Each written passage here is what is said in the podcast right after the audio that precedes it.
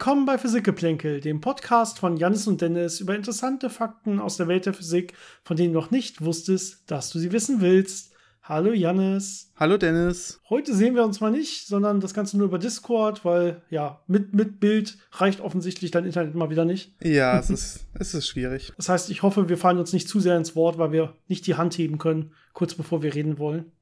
Ja, wir haben ja heute ein spannendes Thema mitgebracht, das gar nicht äh, von uns selber kam, sondern aus einer Zuhörerfrage. Und ähm, wie, wie das nun mal so ist, habe ich sie gerade nicht mehr gefunden. Das heißt, ich habe sie gerade nicht mehr offen. Ich kann leider nicht mehr den Namen sagen, von wem sie kam. Aber so oder so, vielen Dank auf jeden Fall nochmal für die spannende Frage. Die Frage war nämlich sowas wie, wie ist es eigentlich mit der Energieerhaltung beim Kapillareffekt? Das heißt, beim Kapillareffekt, das kennen bestimmt viele, wird irgendwie Wasser oder Flüssigkeiten wird, äh, werden, werden hochgesogen durch sehr enge Röhren und sehr und, und kleine Risse und so. Und die Frage ist, wie kann das überhaupt klappen mit der Energieerhaltung? Wo kommt da die Energie her? Kann man damit vielleicht sowas bauen äh, wie Perpetuum mobiles, wo ich unendlich viel Energie rausziehen kann? Natürlich ist die Antwort dann nein, aber warum ist das so? Ähm, ja, also vielen Dank für die Frage und wir machen einfach eine ganze Folge draus, dachten wir uns. Auch wenn es wahrscheinlich nicht allzu lang wird. Ich denke, es kann auch mal äh, ist ja mal kein Problem, wenn es mal, wenn's mal nicht eine Stunde wird oder, oder mehr. Früher war das, glaube ich, öfter mal so, dass wir mal kürzere Folgen hatten. Das haben wir schon länger nicht mehr gehabt, oder, Janis? Ja, es hat sich ja immer so ein bisschen bei einer Stunde jetzt eingependelt bei den meisten Themen, gerade wenn auch viele Fragen noch dabei waren. Und ähm, ich glaube, heute haben wir keine extra Fragen mehr. Ja, wir haben eine Frage, die aber keine ja inhaltlich physikalische Frage ist, sondern ähm, ist eine sehr, äh, sehr nett geschriebene E-Mail. Wie immer, Fragen an unsere E-Mail-Adresse physikgeplänkel.gmail.com. Physikgeplänkel zusammengeschrieben, geplänkel mit AE. Ähm, und zwar von Susanne. Und ähm, ja, vielen Dank, wirklich sehr nette E-Mail. Und da war so eine Frage drin versteckt, wenn man so will.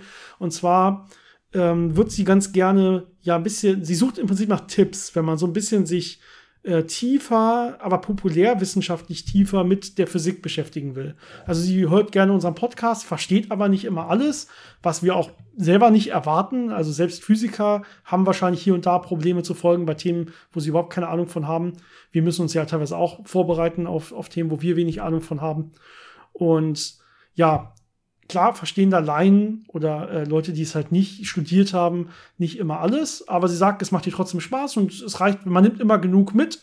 Und das, genau das ist auch unser Anspruch. Also das finden wir super, dass uns das so gefällt.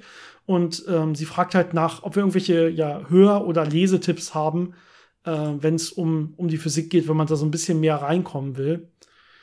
Ähm, wir haben so ein bisschen kurz im, im Vorfeld darüber geredet und ja, wir konsumieren selber nicht viel in der Richtung, können nicht so konkrete Tipps geben. Wenn ihr konkrete Tipps habt von, von wirklich tollen Büchern oder Podcasts oder Sendungen oder was auch immer, dann lasst uns das doch mal bitte wissen, einfach per E-Mail oder auf unseren Social Media Kanälen. Und dann geben wir das noch mal weiter. Uns sind spontan, äh, mir, mir ist eine Sache eingefallen äh, bei YouTube. Und zwar gibt es dieses, diesen schönen Kanal, den bestimmt die meisten von euch kennen, weil es einer der größten deutschsprachigen ist in dem Bereich, nämlich Urknall, Weltall und das Leben, wo ja unter anderem Harald Lesch mit beteiligt ist. Aber es gibt so eine schöne Serie, die heißt von Aristoteles äh, zur Stringtheorie. Und das sind immer so Videos so zwischen 30 und 40 Minuten und die haben mittlerweile schon fast 70 Videos, äh, wo sie wirklich so von vorne bis nach hinten, äh, vom kleinsten bis zum größten quasi äh, auch geschichtlich aufbereitet, die ganze Physik durchgehen. Und das geht auch ein bisschen tiefer. Also es ist deutlich tiefer als so zum Beispiel diese Sachen, die Harald Lesch so auf Alpha Centauri oder so gemacht hat. Das heißt, in diese, in diese Serie kann man auf jeden Fall mal reingucken. Da gibt es eine ganze Playlist. Also einfach mal Urknall, Weltall und das Leben bei YouTube suchen. Das kann ich empfehlen. Was Lesen angeht, kam mir, wenn man sagt, man will ein bisschen, ja, was näher, ein bisschen tiefer rein, ein bisschen, ein bisschen mehr über Physik äh, erfahren, ähm, die Vorlesung über Physik von äh, Richard Feynman in den Sinn. Das Problem, wir haben noch mal kurz reingeguckt, ich habe hier den großen Schuber mit den drei Ausgaben hinter mir stehen, ähm, dass da doch schon relativ viel Mathematik auch vorkommt. Das sind ja wirklich Auszüge aus alten äh, Feynman-Vorlesungen. Das heißt so zwar in den ersten Semestern, also man sollte auch, wenn man vorne beginnt, die zu lesen, in der Lage sein, sich das alles anzueignen und äh, wenn man halt einen kleinen mathematischen Teil nicht versteht, kann man den meistens wahrscheinlich auch einfach überspringen. aber eventuell ist das schon zu tief drin. Aber wenn man ein bisschen wirklich näher rein will, ähm, die sind richtig gut geschrieben, richtig motivierend geschrieben und geben extrem tiefen, auch so Hintergrundeinblick äh, in die Physik. Also diese, diese drei Schuber oder diese drei Bücher sind auf jeden Fall zu empfehlen. Es gibt einen relativ großen Teil, der sehr auf äh, Verständnis und Intuition beruht, aber natürlich ist da auch immer sehr viel Mathematik mit drin. Ähm, ich weiß nicht, wie sehr man das eine ohne das andere wirklich äh, nutzen kann. Ähm, im Zweifel kann man natürlich versuchen, sich die Mathematik dann auch ein bisschen anzueignen. Gerade in den ersten Semestern ist das ja noch nicht ganz so schlimm und nicht ganz so weit weg von dem, was man in der Schule gemacht hat. Also, ja, da kann man vielleicht noch ganz gut folgen. Gerade so die, die einfachen Umstellungen von Formeln sind, glaube ich, noch nicht das Problem. Und ähm, viele Ideen kann man, glaube ich, ganz gut nachvollziehen. Aber es ist schon, ist schon ein anspruchsvollerer Stoff. Das ist halt so das, was wir in den ersten Semestern gelernt haben viel allgemeinwissenschaftlicher habe ich, glaube ich, bisher noch kein äh, Buch wirklich gesehen. Wenn ich irgendwelche populärwissenschaftlichen Bücher mir angeguckt habe, dann waren das immer sehr ähm, spezielle, also auf bestimmte Themen ausgerichtete Sachen. Zum Beispiel äh, dieses Buch über äh, New Horizons, wie die äh, zum Pluto geflogen ist und das er alles untersucht hat. Das sind ja populärwissenschaftlich geschriebene Bücher, die aber sehr auf ein Thema fokussiert sind und nicht wirklich die ganze Breite der Physik erfassen. Ja, ähm, ich glaube, also es gibt so ganz bekannte Werke, denke ich, äh, aber die sind ja auch sehr grundlegend äh, populärwissenschaftlich meistens, die Bücher. Also wenn man die, ich sag jetzt mal, einfach bei, bei Amazon irgendwie Physik eingibt und dann einfach mal guckt, was da für Bücher kommen. Ähm, aber ich denke, in dem Fall sollte es schon ein bisschen tiefer gehen sein. Das genau war ja der Anspruch. Deswegen äh, wird ja auch unser Podcast offensichtlich so gerne gehört, weil wir auch ein bisschen tiefer eingehen, reingehen in die Themen als äh, viele der anderen Physik-Podcasts. Äh, deswegen, wenn es dann schon ein bisschen weiter gehen soll, kann man sich ruhig mal zum Beispiel Feynman angucken, die Feynman-Bücher. Und äh, Tipp ist auf jeden Fall, die irgendwo gebraucht zu holen. Die gibt es auch zahlreich gebraucht, deutlich günstiger, als wenn man diese, diesen Schuber neu kauft mit den drei Werken, der relativ äh, ins, in, in, äh, ja, überteuert im Prinzip ist, weil wahrscheinlich die Auflage auch einfach nicht so groß ist. Bevor wir dann gleich mit dem eigentlichen Thema Kapillarität äh, wirklich loslegen und probieren mal zu erzählen, wo das Ganze herkommt und was das ist, hatten wir in der letzten Folge schon äh, was angesprochen, auch was wir jetzt noch machen wollen. Nämlich gibt es ja eine neue Themenabstimmung. Wir haben überall, wo es irgendwie ging, diesen Link zur Themenabstimmung gepostet. Und das Gute ist, sie geht auch noch weiter und sie wird auch noch längere Zeit fortlaufend sein. Das heißt, ähm, wir lassen da immer jetzt mal über die nächsten Wochen sich diese Stimmen weiter ähm, ja ansammeln und gucken dann immer mal so wieder, was, was vorne liegt an Themen. Das heißt, wir haben so eine Liste von einigen Themen, das war relativ viele. Und ihr könnt anklicken, welche ihr alle gerne hören wollt und welche euch so überhaupt nicht interessieren in einer der nächsten Podcast-Folgen. Und nehmt das dann so ein bisschen als, ja, als Hilfsmittel da, äh, dafür uns, um zu entscheiden, was wir denn als nächste Themen machen könnten. Ja, wir hören da nicht immer 100% auf euch, aber es, es hilft uns auf jeden Fall auch extrem, dass ihr uns da ein bisschen helft und wir hoffen auch, dass ihr äh, selber dann auch so ein bisschen mehr quasi mit einbezogen werdet. Und äh, wenn ihr da weitere Themen sehen wollt, die gar nicht mit auf der Liste sind, ist es noch besser, denn dann schickt uns die einfach. Social Media Kanäle oder E-Mail, wie eben genannt. Und ähm, dann äh, in der nächsten Themenabstimmung, die wir dann machen, sind die dann mit drin, die neuen, die neuen Vorschläge. Zumindest wenn sie uns einigermaßen zusagen und äh, irgendwie Sinn ergeben.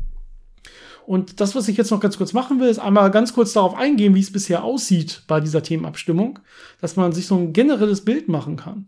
Und äh, vielleicht auch interessant für Janis zu erfahren, wie es aussieht, weil er hat gar keinen Zugriff auf die Ergebnisse dieser Abstimmung, glaube ich. Das stimmt. Ich habe überhaupt keine Ahnung, was da alles äh, rausgekommen ist. Ja, es haben bisher 49 Leute abgestimmt.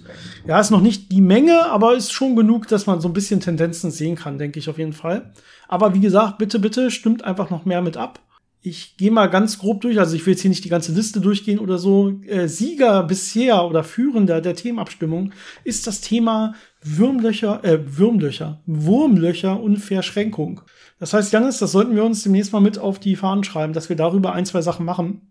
Wir haben ja schon einiges über Verschränkung gemacht und Quantenteleportation und so weiter. Bei dem Thema Wurmlöcher und Verschränkung ging es ja darum, wie die zusammenhängen können. Also so äh, Einstein, Podolsky, Rosenbrücken, wie das dann auch in Wirklichkeit äh, Verschränkungen der Raumzeit sein können und eventuell sogar mit nach modernen Theorien die ganze Raumzeit ausmachen können, so als, als Grundbaustein. Da gibt's ganz, ganz spannende Theorien. Und ich glaube, da müssen wir uns aber beide noch ein bisschen einlesen, bevor wir das machen können, weil das ist ein bisschen schwieriger. Aber das könnten wir mal in Angriff nehmen irgendwann. Auf jeden Fall. Äh, dann haben wir noch so die großen Themen, wenn man so will. Also zum Beispiel die Heisenbergsche Unschärferelation ist relativ weit oben noch.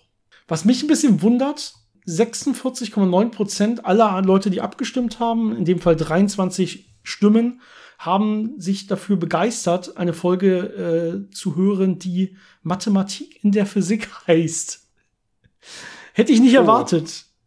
Ja, das, äh, das wird auf jeden Fall eine sehr interessante Folge. So ganz ohne Formeln und ohne Whiteboard. Relativ viele.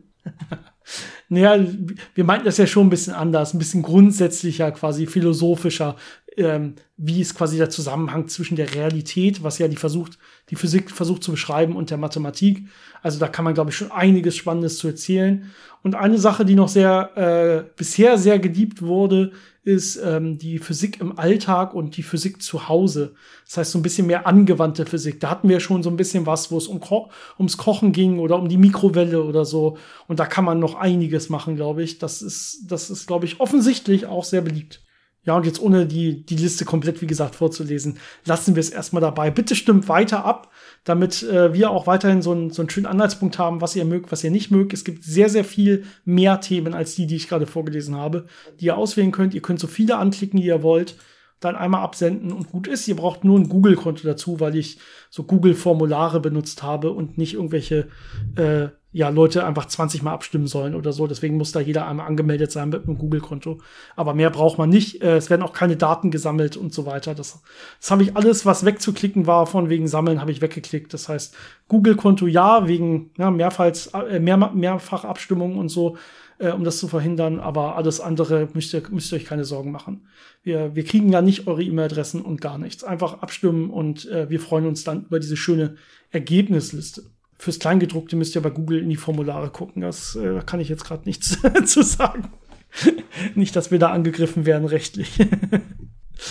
ähm, Janis, wollen wir einfach mal starten mit, der, mit dem heutigen Thema? Ja, würde ich sagen. Ähm, heutiges Thema war ja Kapillarität. Also basierend auf dieser Frage, verletzt denn äh, Kapillarität möglicherweise irgendwelche äh, fundamentalen Grundsätze der Physik? Kann man dann Perpetuum mobile draus bauen? Und um das ein bisschen besser zu verstehen, müssen wir natürlich erstmal gucken, woher kommt eigentlich äh, Kapillarität? Was ist das genau? Wie entsteht das? Und äh, dann können wir darüber reden, dass es eben äh, ein ganz normaler physikalischer Effekt ist, der keine grundlegenden äh, Gesetze verletzt und dann vielleicht noch ein paar Beispiele am Ende bringen, wo das uns vor allem im Alltag äh, begegnet, aber auch teilweise in, äh, ja, in verschiedenen Technologien, wo man das äh, sehr schön nutzen kann, um sehr interessante Sachen zu machen. Ja, um die Kapillarkräfte oder die Kapillarität äh, zu verstehen, muss man eigentlich zwei ja grundlegende Effekte oder zwei grundlegende Kräfte, wenn man so will, verstehen. Ja, und wenn man die wirklich verstanden hat, dann ist der Rest eigentlich auch relativ einfach.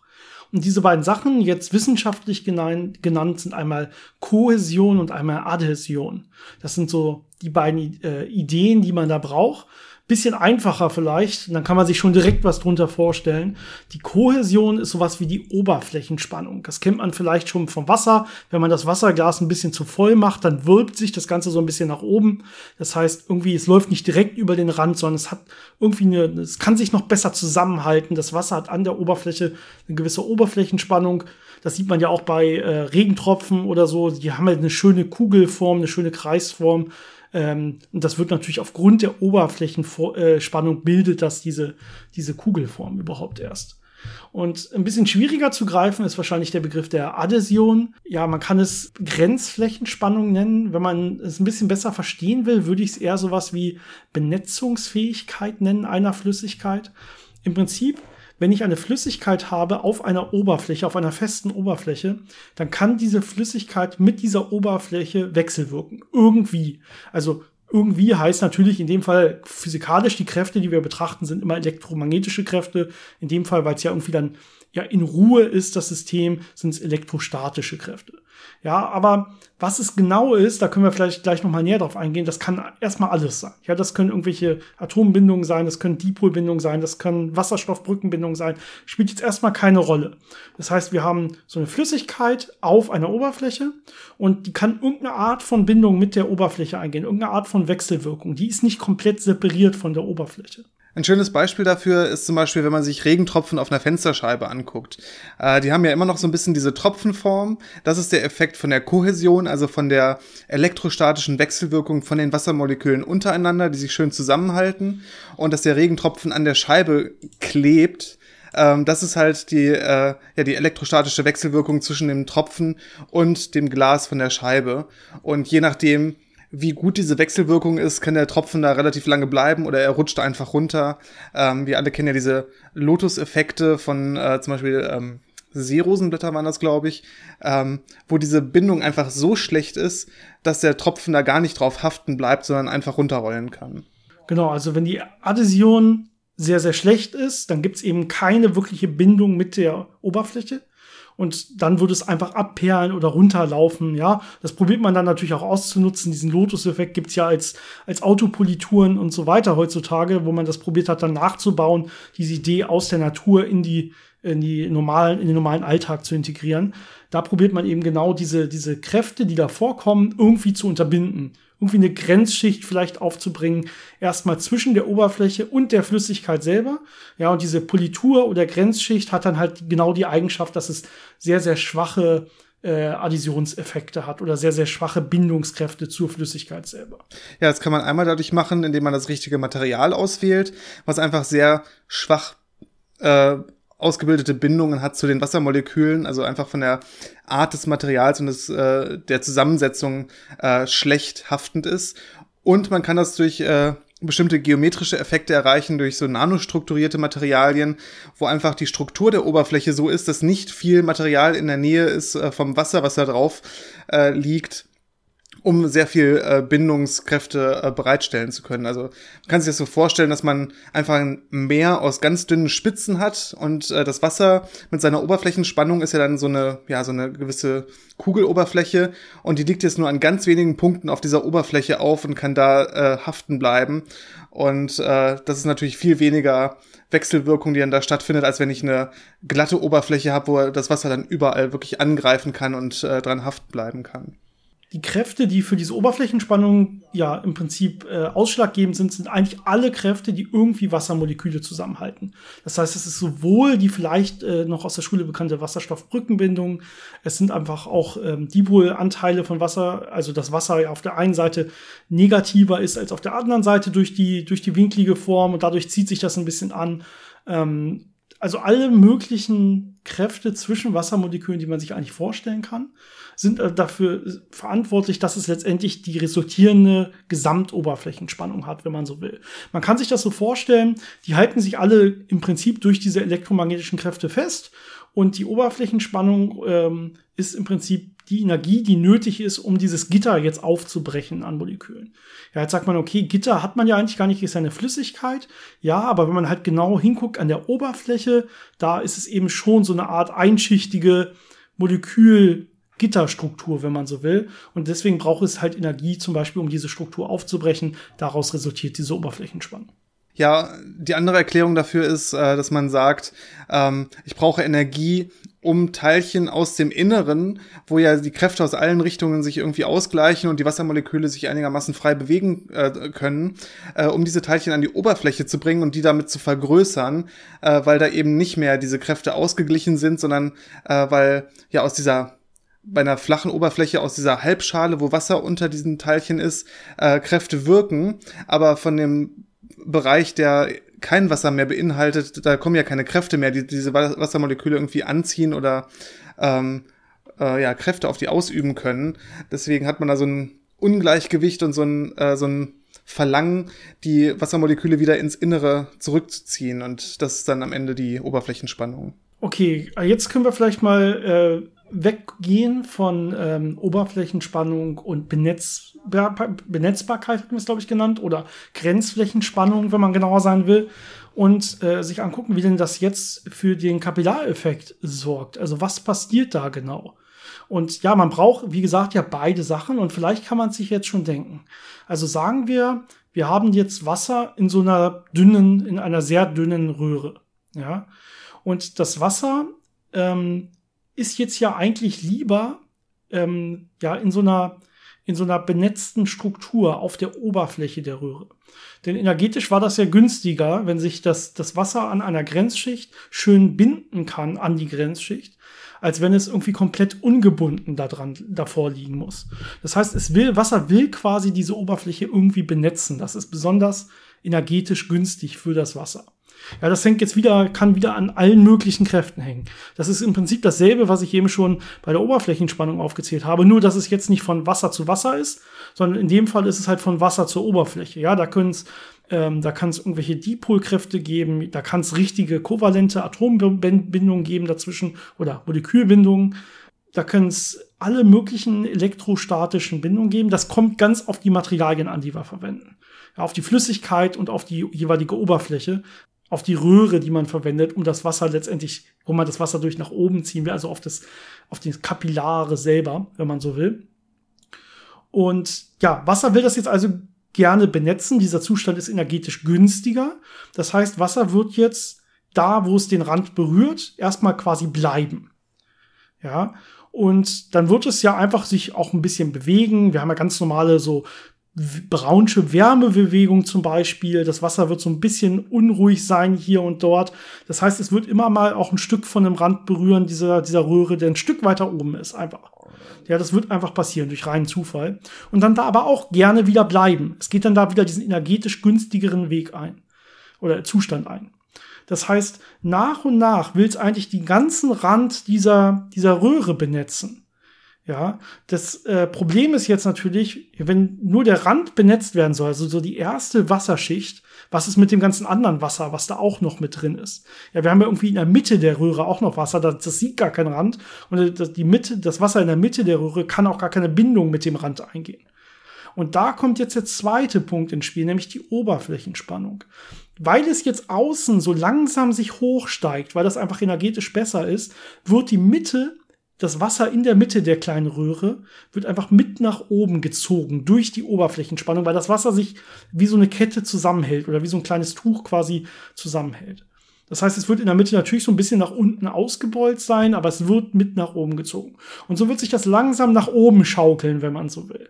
Ja, es ist immer wieder so, dass ein bisschen Wasser aus Versehen quasi ein Stück höher kommt, da dann wieder haften bleibt und wieder ein Teil von innen mitzieht. Und ähm, naja, letztendlich das, was dagegen wirkt, dass es nach oben geht, ist natürlich die Gravitation, die das Ganze nach unten holen will. Und ähm, das wird so weit jetzt aufsteigen, bis das Ganze letztendlich im Gleichgewicht mit der Gravitationskraft ist. Ja, was man am Ende dann bekommt, ist diese charakteristische Form in so einer Kapillare, dass man ähm, das sieht dann aus wie so eine Schale, dass außen am Rand äh, das Wasser am höchsten ist und dann in der Mitte hat man dann so eine, ja, so eine halbkugelförmige äh, Einbuchtung. Und das ist eben genau der Zustand, der am energetisch günstigsten ist, äh, diese Abwägung zwischen Oberflächenspannung, zwischen Grenzflächenspannung und zwischen Gravitation. Und ähm, je nachdem, wie die Kapillare genau gemacht ist und welche Kräfte in welcher Stärke da genau wirken, äh, kann man dieses äh, Wasser oder jegliche Flüssigkeit beliebig hoch steigen lassen. Es gibt natürlich noch den umgedrehten Fall, wenn man eben nicht diesen positiven Effekt von Adhäsion hat, also von dieser Grenzflächenwechselwirkung, sondern wenn das eher so ein bisschen abstoßend ist, also wenn das Wasser, äh, also dann wäre es kein Wasser mehr, sondern zum Beispiel Quecksilber, die Flüssigkeit, ähm, energetisch lieber äh, eine Kugel bildet, als die Oberfläche zu benetzen, dann hat man genau das Gegenteil. Das wird äh, eine ja, wie so eine, wie so eine Kuppel eine Form haben, dass am Rand, an der Oberfläche ähm, die der niedrigste Punkt ist von dieser Grenzfläche und das gesamte eher runtergedrückt wird, anstatt aufzusteigen. Ähm, das sieht man zum Beispiel in den äh, alten Quecksilberthermometern, wo das eben nicht wie man das vom Wasser kennt, dann außen schön hoch geht, sondern außen runtergedrückt wird und auch das Gesamte dann nicht aufsteigt, sondern eher äh, ja runterwandert. Genau, wenn ich jetzt zum Beispiel so eine dünne Kapillare oder einen sehr, sehr feinen Strohhalm, wenn man so will, in ein großes Wasserbad, in ein großes Wasserbecken stelle, dann wird es halt da drin das Wasser leicht nach oben gehen durch diesen Kapillareffekt und dann schön diese, diese, diesen Halbkreis bilden. Äh, da, am Rand sehr hoch und in der Mitte wird so mitgezogen durch die Oberflächenspannung. Und wenn ich denselben Strohhalm oder dieselbe Kapillare in ein Bad aus Quecksilber stecke, dann wird der, der Quecksilberstand in diesem Strohhalm geringer sein als im umgebenden Quecksilberbad. Also es wird eben nicht nach oben steigen, sondern es wird quasi sogar nach unten gezogen, wenn man so will, einfach weil es sich wirklich sehr, sehr ungerne mit dem Rand verbinden will. Jetzt könnte man sich natürlich fragen, äh, ob man das irgendwie ausnutzen kann, um Energie zu gewinnen. Ja, also vielleicht erstmal die grundlegende Frage, die uns ja auch in der E-Mail gestellt wurde, wo kommt jetzt letztendlich die Energie eigentlich her? Letztendlich lassen wir ja Wasser nach oben steigen. Ja, ich tue irgendwo einen Kapi eine Kapillare rein, einen dünnen Strohhalm rein und Wasser geht nach oben. Damit gewinnt das Wasser an potenzielle Energie. Ja, jetzt kann man sich schon denken, okay, ich könnte damit ja zum Beispiel irgendwas, ein großes, ein, ein großes Wasserrad antreiben oder so und da wieder Energie rausholen. Also erstmal, wo kommt die Energie überhaupt her? Und zweitens, warum kann ich damit nicht unendlich viel Energie erzeugen? Die, wo die Energie herkommt, haben wir eigentlich schon ein bisschen erklärt, als wir gesagt haben, warum es das so macht, wie es macht. Es kommt im Prinzip durch diese Benetzung der Oberfläche.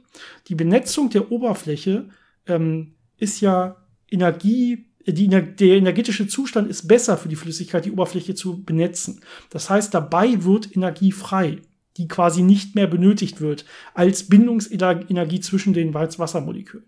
Das heißt, das sind natürlich in dem Fall Bindungsenergien, weil wir das System in ein niedrigeres energetisches Niveau bringen, die frei werden. Das passiert auch ganz normal bei jeder anderen Benetzung. Also wenn ich jetzt einfach Wasser auf einem Tisch äh, habe, so ein Wassertropfen oder so, und den jetzt den Tisch benetzen lasse, dann wird das auch Energie abgeben. Und dann, ja, wie das nun mal so ist, äh, wird das wahrscheinlich in Wärme größtenteils übergehen. Ja, das ist so wenig, dass es quasi nicht messbar ist, aber da wird schon ein bisschen Energie frei. Und diese Energie kann man halt entweder nutzen, indem man sie einfach in Wärme übergehen lässt, oder benutzt diese Benetzungsenergie eben dafür, dass das Ganze diese Röhre hochsteigt. Das heißt, dass das Wasser letztendlich da immer höher und höher steigt. Ja, das kommt einfach aus dieser aus diesem energetisch günstigen System, was dann letztendlich einen Restenergie über hat. Da wird natürlich dann trotzdem auch noch immer Wärme bei entstehen, ein bisschen, bisschen Restwärme, was dann verhindert letztendlich, dass man so ein Perpetuum mobile bauen kann. Ähm, und man kann ja schon gar nicht einen äh, Perpetuum mobile bauen, Gott, schwieriges Wort, das da auch noch Energie rausholt. Denn jetzt habe ich dieses Wasser hochgezogen mit so einem Kapillareffekt und jetzt will ich es ja oben irgendwie in einem Reservoir speichern, um es dann wieder runterzuschicken. Ja, dafür muss ich es ja aber wieder von der Oberfläche wegbekommen erstmal.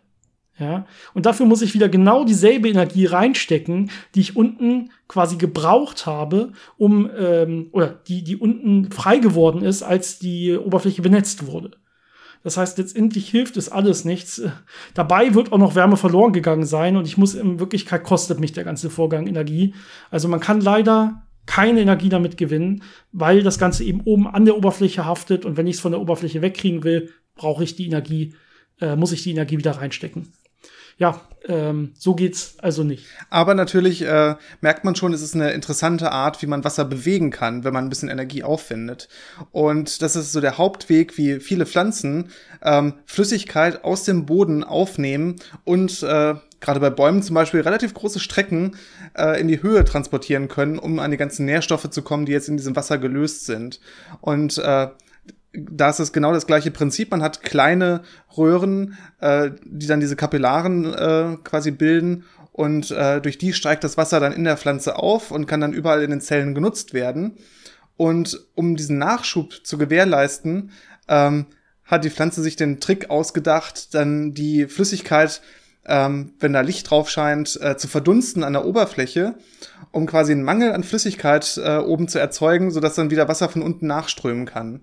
Äh, und dann hat man ja diesen, diesen ständigen Wasserstrom in der Pflanze nach oben.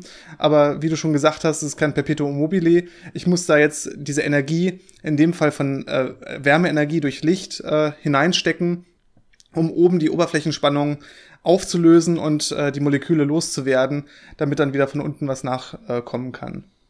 Ja, man kann natürlich noch diverse andere Beispiele nennen, wo Kapillarkräfte wirklich nützlich sind oder auch nicht nützlich, sondern genau halt dem im Weg stehen, was man machen kann. Erstmal vielleicht noch eins, wo es noch nützlich ist und wo es benutzt wird, ist äh, ganz anschaulich der Füller. Der Füller, mit dem man in der Schule schon irgendwie geschrieben hat, so ein bisschen der kriegt ja in die Spitze, kriegt er immer Tinte irgendwie hingezogen. Und der hat oben an der Spitze selber so ein ganz kleiner Spalt. Das kennt ihr wahrscheinlich, wenn ihr so einen so einen Füllfederhalter vor euch seht.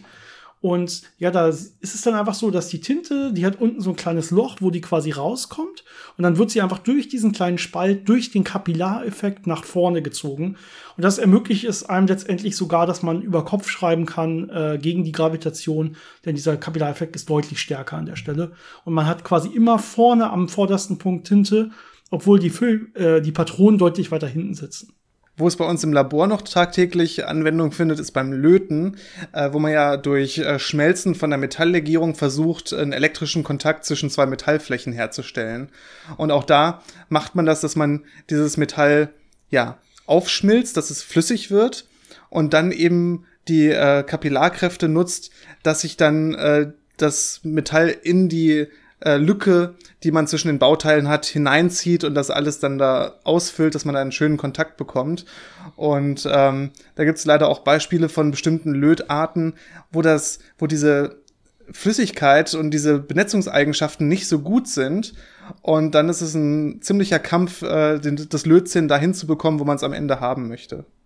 Ja, ich habe schon gesagt, manchmal kommt es auch vor, dass, dass dieser Kapillareffekt eigentlich nicht gewollt ist. Und das ist vor allen Dingen oft so, wenn man baut wenn man irgendwie Häuser baut, kann es natürlich sein, dass die Häuserwände und die vor allem die äußeren Teile der, der, der Wände, dass die leicht porös sind, dass die leichte, feinste Risse aufweisen und dass deswegen da Wasser die, den, die Wände hochsteigt von unten aufgrund dieses Kapillareffekts. Das muss man irgendwie verhindern. Ja, genauso, äh, vielleicht direkt um andere Beispiele zu nennen, kann es sein, dass wenn man einen Teich hat, einen, einen kleinen Teich sich anlegt und da Wasser drin hat, dass der immer wieder im Prinzip außen hochgezogen wird, weil einfach das Erdreich und das, der Rasen und die Steine außen, dass die immer wieder so kleine Spalte aufweisen und dann das Wasser so seitlich rausziehen, wenn man so will. Und der Teich dann immer ja leerer und leerer wird und außen der Boden wird immer feuchter und feuchter und dann kann man im Prinzip beliebig nach geben. Ja, und für diese ganzen Probleme muss es irgendwelche Lösungen geben. Und dafür gibt es dann sogenannte Kapi Kapillarsperren. Ja, das sind dann einfach äh, grobporige Bereiche, ähm, wo man eben diese Kapillarkräfte möglichst klein macht, das, äh, weil man einfach viel zu viel äh, Platz hat äh, für das Wasser, äh, um diese Kapillarkräfte wirklich zu erfahren und dann äh, kommt das dann nicht mehr effektiv durch.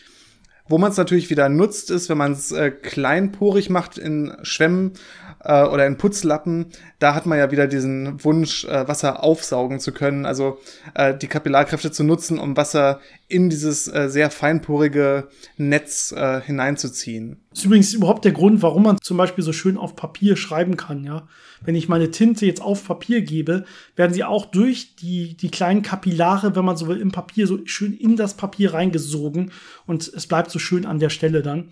Ähm, wo ich diesen Effekt dann zum Beispiel nicht habe, ist auf glatten Oberflächen. Deswegen kann ich auf Glas zum Beispiel einfach nicht so gut schreiben, weil es da nicht diese Poren gibt, ist es viel zu glatt. Ja, da braucht man dann spezielle Stifte, die einfach ähm, ein Material benutzen, das so viel Haftfähigkeit äh, hat, dass es selbst auf dieser glatten Oberfläche noch äh, ja vernünftig kleben bleibt und dann auch äh, in sich so gut äh, durchtrocknet und und äh, Haftkräfte innerhalb hat, dass es auch die Schrift auf der Oberfläche hält und nicht nur einen ganz dünnen Film hat, sondern wirklich einen gut lesbaren äh, ja, Abdruck. Genau, die Adhäsion muss also besonders groß sein, dann zwischen der gewählten Flüssigkeit und der Oberfläche Glas zum Beispiel. Ja, da kann man ja Materialtests machen und äh, sich diverse Tabellen angucken, wie diese Faktoren jetzt wirklich sind.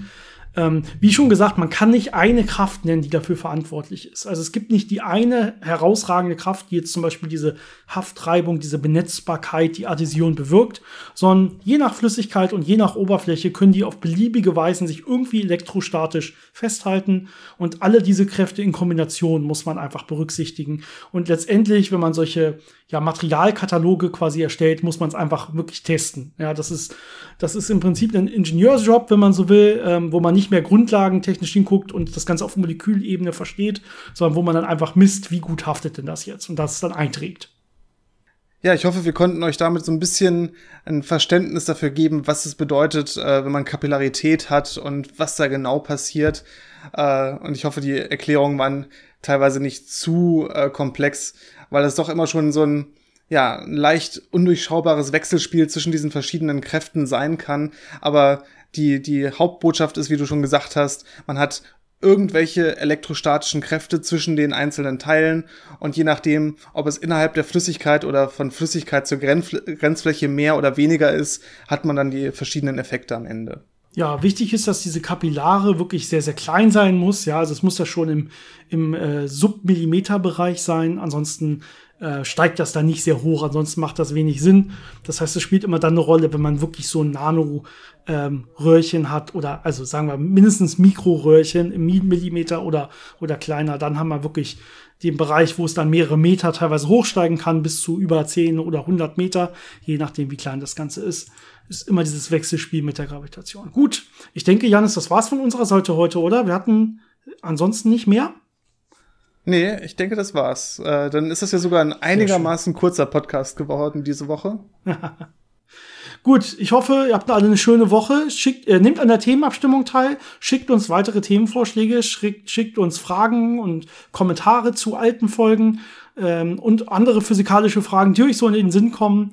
Ähm, das nehmen wir immer sehr gerne mit auf in dem Podcast und dann ja, hören wir uns hoffentlich nächste Woche wieder. Bis dann, ciao. Bis zum nächsten Mal.